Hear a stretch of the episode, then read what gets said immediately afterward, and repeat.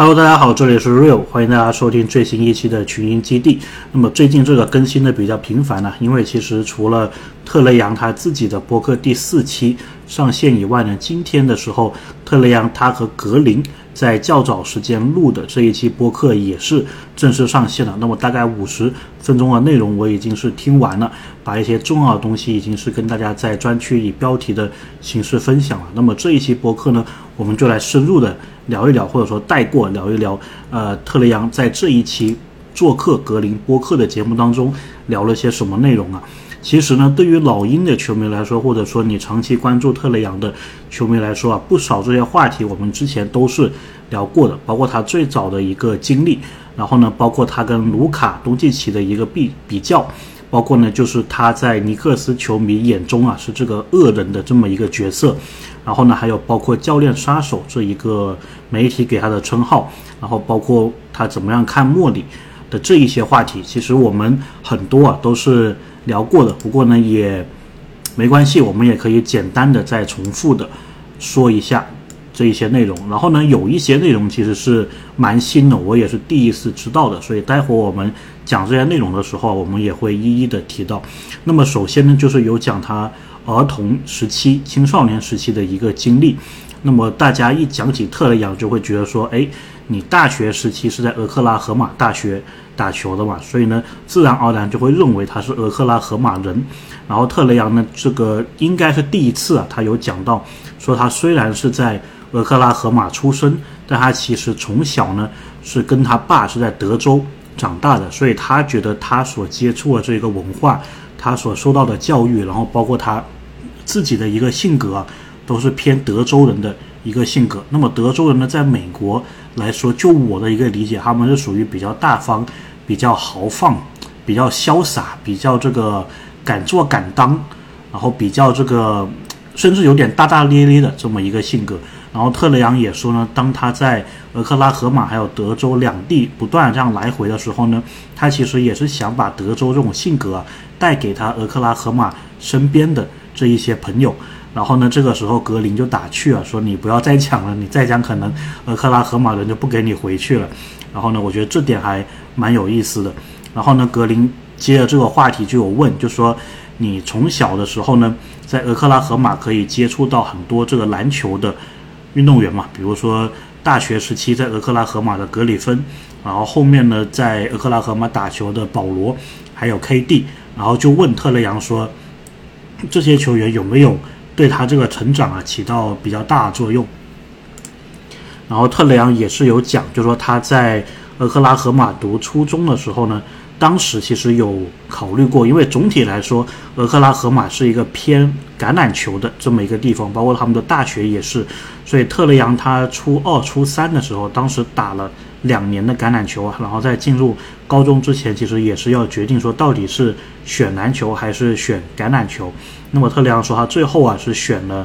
篮球，然后在这其中呢，就是因为他跟 NBA 这些球员呢有过一些接触。那么这个话题其实我们之前也有听特雷杨他爸讲过嘛，就是特雷杨他爸是很注重特雷杨从小的这一个跟 NBA 球员、跟篮球球员接触的一个机会，所以也是想尽一切办法让他去拿到这个 NBA 的机票，然后有一些。方式啊，可以跟 NBA 的球员互动。那么特雷杨呢，就说他在小学五年级的时候是格里芬当时所在的俄克拉荷马大学的一个球童，所以在当时的那个情况下呢，就会有跟格里芬有互动。然后包括后来保罗在这里打球，KD 在这里打球，然后他也是跟保罗和 KD 啊建立了很深厚的一个友谊。所以呢，对于他来说呢，格里芬、保罗还有 KD 其实是他的人生榜样啊，也是篮球的一个偶像。然后后来呢，格林就有提到说，特雷杨刚进入联盟的时候呢，很多人会觉得他这个尺寸比较小，然后觉得说，哎，你这个尺寸这么小，控位，然后又是高顺位，到底能不能打出来？然后格林后来也说，这么多年来啊，你是怎么样走过来的？就是最早进入联盟的时候被大家质疑，到后面成为球队的这个门面人物，然后拿到顶薪合同。那么特雷杨呢，他就有说，他其实从小到大。就一直被别人质疑，说自己的身材尺寸较小，然后不适合打篮球，不适合打 NBA。然后特雷杨说，他小时候打篮球的时候，或者青少年时期打篮球的时候呢，其实经常是跟比他年纪大的人在一起打球的，所以在那个情况下呢，经常被别人说尺寸较小、身材较小是家常便饭的事情。然后特雷杨就说，他是一直以这一些东西为动力，希望是证明那些人是错的，希望证明自己的篮球是可以有很高的一个水平的。然后他也是有讲到啊，就说其实他当年第一年来到老鹰的时候呢，他大概就知道自己是被当为球队的这个门面人物进行培养的。然后呢，他也说他一开始的时候其实并不是很知道啊，怎么样去做球队的一个领导者。这个也是经过多年在 NBA 的这个经验呢，然后有一些身边的老将，比如说隆多啊、路威啊、林书豪，他们对他的一个指导。然后慢慢的学会的，然后他也知道说顶薪合同其实意味着更多的责任。当球队愿意给他顶薪合同的时候呢，他其实很明白这个合同背后啊所意味着的责任，还有一个要求，所以他也是以这个要求自己每天训练的时候呢，投入更多的一个精力，然后在球场上想办法去用自己的领导力去领导队友。所以呢，他是对此啊有这么一个观点。然后格林呢就很直接的又问了一个问题，他说：“你会不会觉得说老鹰太早的在重建的初期就进入东决，其实有改变大家对你的看法，改变大家对这个球队的期待？”其实这一个话题呢，之前在赫尔特上这个 Zack Lowe 的节目当中啊有提到过。赫尔特当时的一个观点呢，就是他认为老鹰在太早的时候就取得了成功，就进入了东决，导致后面。大家对他的他们这个球队的期待啊就变了，就是你前一年进东决，然后这个赛季你首轮就出局，然后就会觉得这是个失败的赛季，然后就觉得应该要重建了，应该要重整这一个阵容了。当时赫尔特是有这么一个观点，那么特雷杨呢，也属于是隔空间接的去回应了这一个话题啊，他是说。确实如此，他觉得太早进东决的话呢是有改变大家对他们、大家对球队的一个期待，但他并不会感到太生气啊，他并不会埋怨这些球迷，他并不觉得说前一年进东决，下一年出局，然后球迷因此对他们有很多这个怒火，他并不觉得这是一个坏事，因为他认为他自己对球队、他自己对他个人的期待啊。其实也是非常高的，他也觉得他们自己是可以再次打入东决，然后甚至夺冠的。所以特雷杨觉得说，这种高期待啊，并不会影响他们，就是太早的进东决也并不会影响接下来的一些事情。然后呢，后来格林又是问了，就是特雷杨跟东契奇的一个比较。那么特雷杨应该我没记错的话，应该是东决赛季结束吧，当时是有上这个 J.J. 雷迪克的这一个节目，所以。大家如果搜索一下的话，应该是能找到当时特雷杨说了些什么的。总体来说呢，就是格林问特雷杨还有东契奇，就说你介不介意？就特雷杨介不介意他跟东契奇之间的一个比较？那么当然，特雷杨他是说他完全是不介意，然后他也知道，就说球迷很喜欢拿他们两个人比较，但是他说其实他和卢卡都是。竞争性很强的球员，就是有竞争心、有进取心的一个球员。然后他们都很享受打篮球。然后他认为说，真的懂篮球的人呢，是不会去经常把他们两个进行一个比较的。然后呢，下一个话题呢，其实这一个也是特雷杨啊之前有在自己的博客上面聊过的。当时我们应该是没有做博客去聊这个话题的，所以刚好这有个机会啊，再重复一下他的观点，就是。格林有问到他说，纽约的这个球迷对特雷杨不是有一个很特殊的一个欢呼的一个方式嘛？然后就会问特雷杨说，你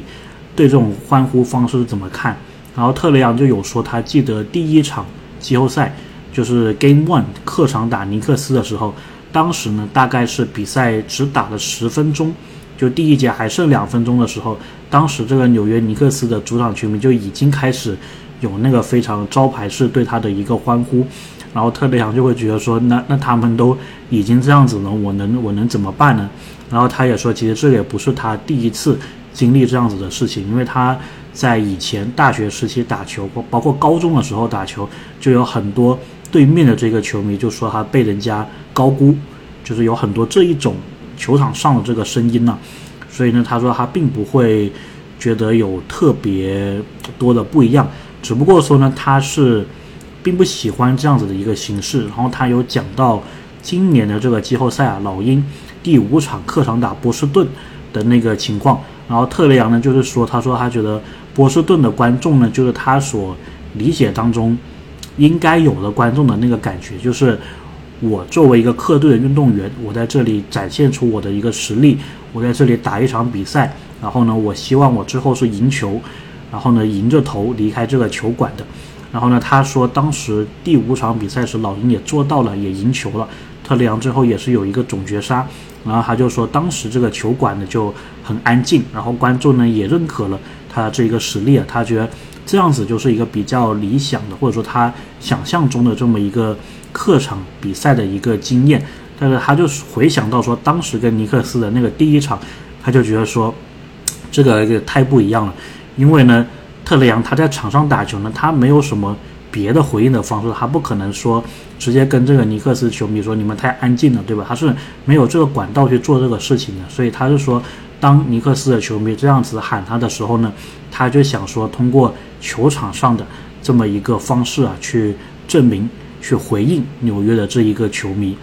然后呢，特雷杨后面呢就会有讲到一些关于自己的事情呢，就跟篮球场上的东西并不是特别多的。首先，他有透露啊，他下个星期会。正式的跟他的女朋友完婚，然后之前我们知道的消息呢，应该是他们有订婚，对吧？然后包括他第二胎一个女孩也在这个即将到来这个世界的一个路上，但是呢，我们并不知道，其实特雷杨还没有完婚。我总感觉他好像去年就已经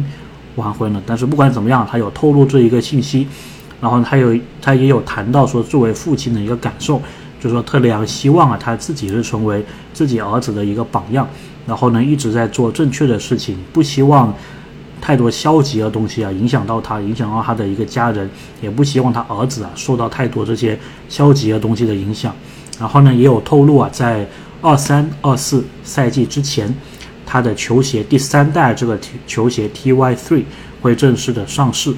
然后呢，也有讲到自己做播客的一个初衷啊，就是希望能够让自己更准确、更真实的表达自己的一个声音，而不是说。媒体怎么样说他？然后在谈到这个话题的时候呢，格林也是很巧妙的就插入了这个教练杀手的这个话题。然后呢，关于教练杀手这个话题，在特雷杨的第三期个人的播客啊，其实有专门的聊过。我们这里也稍微重复一下，就是特雷杨呢，他是觉得很奇怪，说为什么大家会这么认为他？因为他其实到联盟之后呢，也没有经历过很多的一个教练。然后有讲到皮尔斯。然后呢，就说皮尔斯其实是在特雷杨新秀赛季的时候，皮尔斯也是第一次当主教练，所以他是觉得他们两个人当时的关系就是非常适合彼此的。然后呢，他认为皮尔斯在培养球员、发展球员的这方面是做得非常不错的，也是非常适合他自己的一个教练。